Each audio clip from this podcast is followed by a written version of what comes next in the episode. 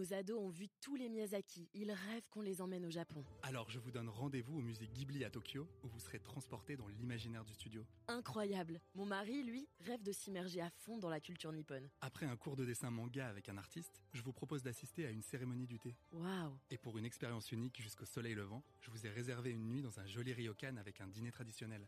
Je nous y vois déjà. Avec Marco Vasco, ne rêvez plus, vivez votre voyage l'esprit libre. Au rendez-vous sur marcovasco.fr pour imaginer votre prochain voyage sur mesure. Benjamin Marteau, bonjour. Bonjour. Alors citez-moi, avouez-moi, s'il vous plaît, une, une compétence numérique que vous n'avez pas, ou alors euh, une compétence pour laquelle vous êtes extrêmement mauvais sur le, sur le numérique. Alors, euh, compétence numérique, probablement que je maîtrise le moins bien, c'est la question de la programmation. Euh, J'avais fait un petit peu de programmation amateur euh, dans ma jeunesse, mais c'est quelque chose aujourd'hui que je devrais et que j'aimerais beaucoup travailler. Un peu daté, parce que ça va vite ça. Ah, ça va vite.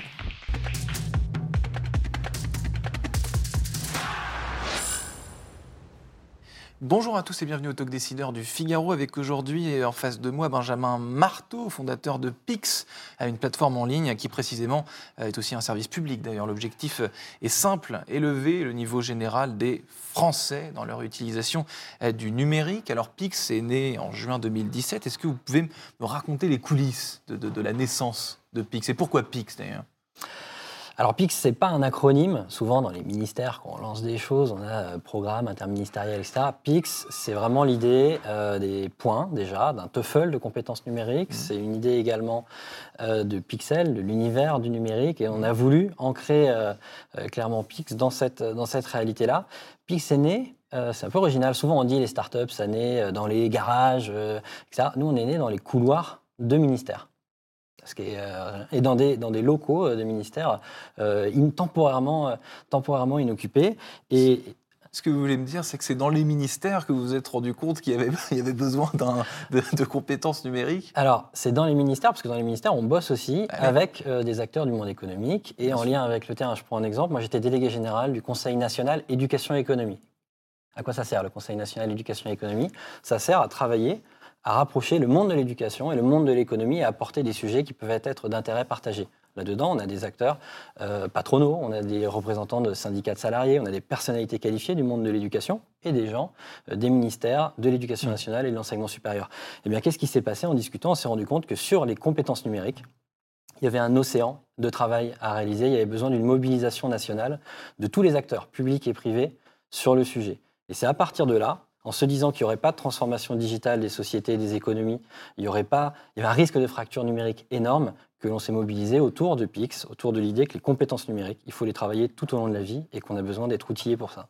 Et le plus tôt possible, parce qu'on parlera après de qui utilise, Pix, mais en gros, à partir de quel âge on peut euh, développer ces, ces- ces- ces compétences numériques? Parce qu'on dit euh, euh, à, nos, à nos enfants, pas de tablette, etc., attention, attention, mais à un moment donné, ça devient inévitable. quoi. Mhm. Alors, les compétences numériques, on a coutume de dire qu'il faut les cultiver tout au long de la vie quand on est, euh, quand on est chez, chez Pix. Et on commence en cinquième aujourd'hui. Mhm. On va commencer un peu plus tôt, d'ailleurs ça a fait l'objet d'une annonce de- du ministre Papendiaï récemment. On va commencer en sixième. Et l'idée, c'est que de la sixième jusqu'au grand âge, on peut avoir Pix qui vous aide à savoir où vous en êtes. C'est déjà des tests pour savoir où vous en êtes. La deuxième chose, vous aider à progresser, que vous soyez tout seul ou que vous soyez accompagné par des formateurs, des enseignants.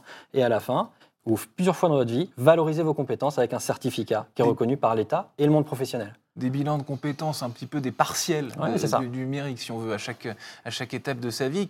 euh, par exemple, c'est- quoi? En gros, j'ai, euh, je sais pas, euh, 45 ans.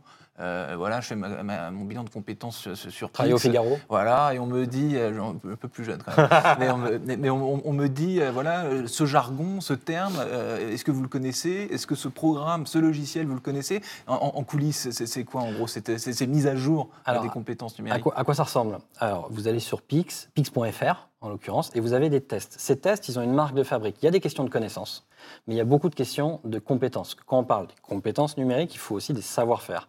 Et donc, concrètement, on veut savoir si vous savez faire une recherche d'information. Eh bien, on vous pose une question qui vous fait chercher de l'information. Je prends un exemple. Euh, qui a modifié la page Wikipédia d'Albert Einstein le 22 mars 2016 à 1h21 a priori, vous ne le savez pas de tête, eh bien, ce que Pix vous fait faire, c'est d'aller chercher.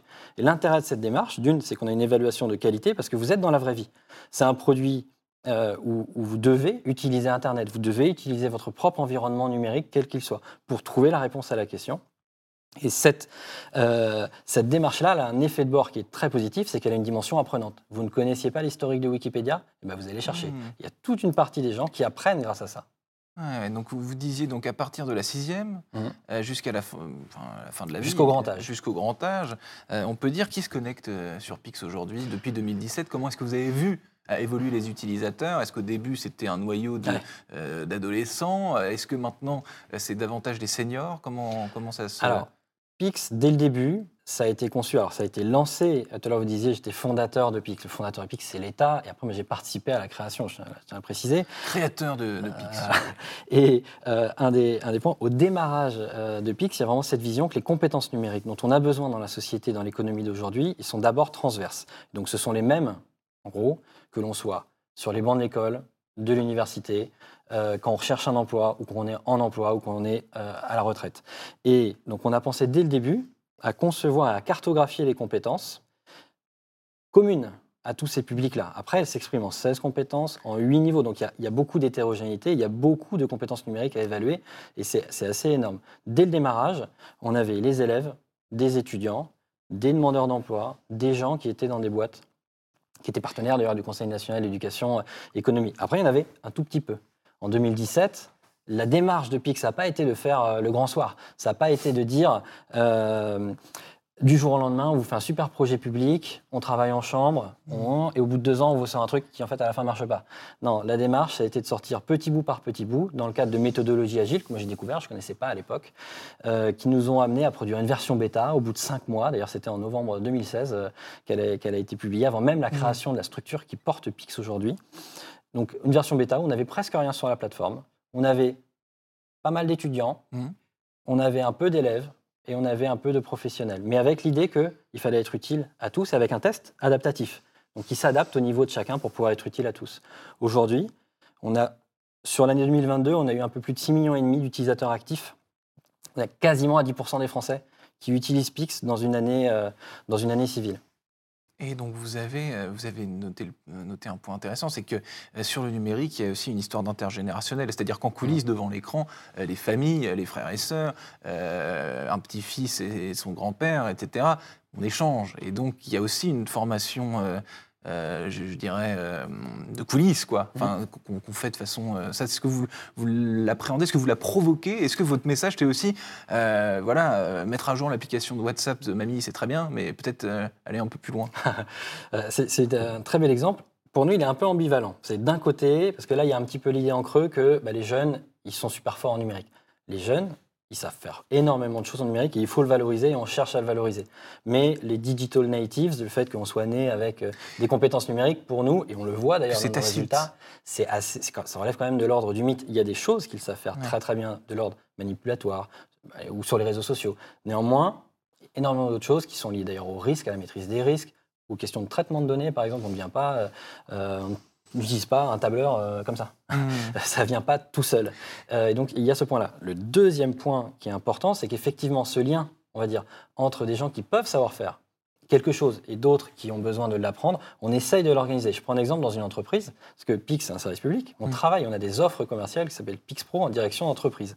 Qu'est-ce qui se passe? On fait des diagnostics de compétences pour tout le monde. Il y a- il y a plein de déploiements différents, mais admettons, on fait un, un- un diagnostic de compétences pour tous les collaborateurs. Et à partir de là, on voit des sortes de digital champions, des référents numériques, Mm. et des gens qui, ont, qui sont un peu plus dans le besoin et qui ont des choses à apprendre dans une compétence ou dans les autres. On essaye, avec la donnée que l'on recueille, de permettre aux employeurs d'organiser des matchings de cet ordre-là pour progresser avec des contenus aussi pédagogiques qui permettent de, de progresser. Hmm, Donc on essaye de jouer sur les deux tableaux. Essaie de jouer sur, sur, sur le tableau et vous, vous disiez tout à l'heure que euh, public et privé, tout ce, tout ce monde se parle. Est-ce qu'on peut aller plus, plus loin? Est-ce que en, en vérité aujourd'hui, public et privé se parlent assez sur, cette, euh, sur, cette, euh, sur cet enjeu euh, bah, essentiel? C'est ce que vous décriviez au début. Sur les compétences numériques, on parle quand même de former une vingtaine de millions de Français. Donc on n'en fera jamais assez. Je pense qu'il faut déjà être clair sur ce Mhm. sujet. Donc non, euh, on ne travaille pas encore assez euh, entre secteur public et secteur privé. Après, des initiatives comme celle de Pix, pour moi, sont très intéressantes parce qu'elles montrent que chacun peut avoir un rôle, mais qui n'est pas forcément tout à fait le même. Euh, on a besoin des forces publiques pour poser des standards, pour poser des repères. Un exemple, c'est que si on veut faire un effort national sur les compétences numériques, encore faut-il savoir de quoi on parle. C'est quoi les compétences numériques transverses? Parce que depuis tout à l'heure, je parle des compétences numériques, mais euh, est-ce qu'on pense à la programmation? Est-ce qu'on pense à la recherche d'informations, à la protection, à la sécurité? On est partenaire par exemple avec l'ANSI et la CNIL, euh, PIX, pour améliorer nos contenus là-dessus. C'est un vrai sujet déjà, c'est de dire de quoi parle-t-on? Et puis ensuite, quel est le niveau des uns et des autres avec un langage qu'on connaît? Pour l'anglais, on a des standards qui sont connus, le TOEFL, le TOEIC, etc. Pour les compétences numériques, le défi qu'on s'est posé, c'est de devenir un standard de lecture des compétences numériques. Car rien- n'existe aujourd'hui d'officiel, euh, entre guillemets, sur les En fait, il compétences. existe, et comme toujours, il y, a, il y a beaucoup de choses qui existent euh, derrière. Il n'existe pas aujourd'hui de standard. Alors nous, on est en train de le devenir partagé entre la formation initiale, ce qui se fait dans les collèges, ce qui se fait dans les lycées, ce qui se fait dans les universités, et le monde professionnel. Il y a des repères, par exemple, il y a un cadre de référence européen qui s'appelle le DITCOMP qui pose des bases, mais il n'y a pas encore de standard clair euh, d'évaluation des compétences numériques, et nous, on cherche à le devenir et à le partager d'ailleurs à l'échelle internationale. Parce qu'on ne réussira pas, on a un service public, mais on ne réussira pas si on reste qu'en France. Hmm. Euh, un, un certificat ça, sur les compétences numériques, ça doit avoir une valeur en dehors, et c'est le sens du partenariat qu'on a signé d'ailleurs avec la Belgique et qu'on discute avec d'autres euh, avec d'autres États. Je reviens sur ce- le côté un petit peu euh, réflexe euh, du, du numérique, parce que est-ce que c'est le paradoxe euh, un, un petit peu de, de tout cela, c'est que le web, les réseaux sociaux, plein de gens ils sont, ils sont en même temps, mais finalement ces compétences à soi, quand on est devant un ordinateur ou devant une tablette, c'est quelque chose d'assez solitaire finalement. C'est pas quelque chose qu'on partage de façon innée. On, on- on part du principe que nous, c'est naturel, on sait le faire, mais euh, je reprends l'exemple de l'entreprise, peut-être mon voisin d'en face du bureau, euh, ou ma voisine de... pas- D'ailleurs, parfois, ça se voit euh, qu'on n'a pas la même approche du, du- du numérique. Donc, euh, est-ce que, euh, ma question, c'est, euh, est-ce que le numérique, c'est pas quelque chose de, de- de- de- de- symboliquement de solitaire, euh, dont on, dont- dont- dont- dont- qui n'est pas fait de façon intuitive pour être partagé? Alors je pense que le numérique, il est neutre. C'est-à-dire, il, n'est, euh, il, il peut créer des fractures, il peut isoler, mais il peut aussi rapprocher. On l'a vu pendant le confinement. S'il n'y a pas eu le numérique, on aurait eu une toute autre histoire en termes euh, euh, d'isolement euh, des uns et des autres. Par contre, si on ne sait pas s'en servir et que les choses se passent dans la sphère numérique, on peut se retrouver isolé. Nous, notre boulot, c'est d'essayer de faire en sorte qu'il y ait le moins possible de fractures et que ce soit le côté le plus positif du numérique. Le numérique, c'est un outil, c'est un pharmacone, c'est à la fois un remède et un poison, comme Hmm. disait Bernard Stiegler. Et donc, à nous d'essayer de, à nous, mais tout le monde, d'essayer de, pas que Pix, hein, c'est, tout un ensemble d'acteurs, d'essayer de faire en sorte que ça tombe du bon côté de la tartine, si vous voulez Mhm. dire, que ça tombe du côté remède et pas du côté poison. Et pour ça, il faut agir à l'école, il faut agir à l'université, mais il faut aussi agir dans les entreprises. Il faut aussi agir dans le service public de l'emploi. Et c'est tout le Mhm. sens, nous, de l'engagement qu'on a et de ce qu'on essaye de faire euh, dans des PME, dans Mhm. des grands groupes, en déployant des offres euh, Pix Pro. Merci infiniment Benjamin Marteau, donc euh, créateur et non pas fondateur de, de Pix. Merci infiniment d'avoir répondu à mes questions pour le talk décideur du Figaro. Je vous souhaite une excellente fin de journée. Un grand merci à vous.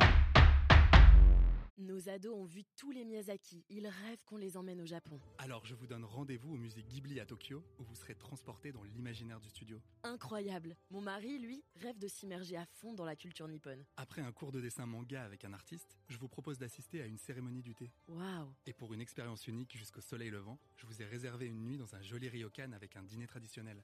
Je nous y vois déjà. Avec Marco Vasco, ne rêvez plus, vivez votre voyage l'esprit libre. Au rendez-vous sur marcovasco.fr pour imaginer votre prochain voyage sur mesure.